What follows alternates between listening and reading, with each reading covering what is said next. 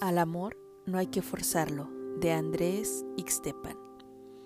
¿Para qué forzarlo si cuando se da de manera natural es hermoso y perdura? ¿Para qué forzarlo? Se dice que a la fuerza ni los zapatos entran, el amor menos.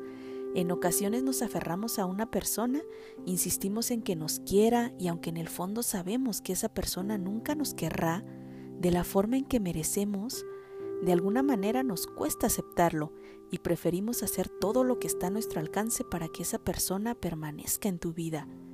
Lo más común es engañarnos, idealizamos a la persona, le damos cientos de oportunidades para que nos demuestre que nos quiere, casi casi queremos sacar de su boca un te quiero.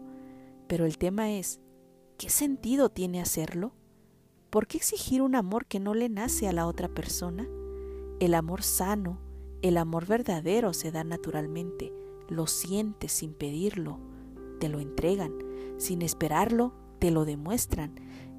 Ese es el amor que perdura, el que nace por voluntad propia.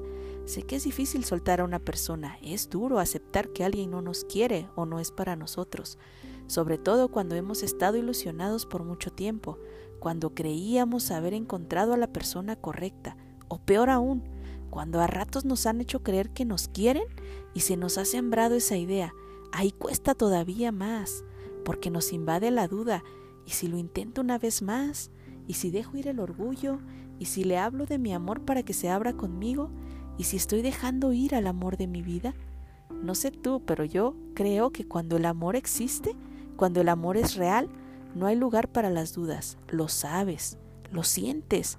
Así que si estás invadido de dudas, si no te sientes querido, si no lo dicen, si no lo demuestran, no te quedes a esperar a que eso cambie.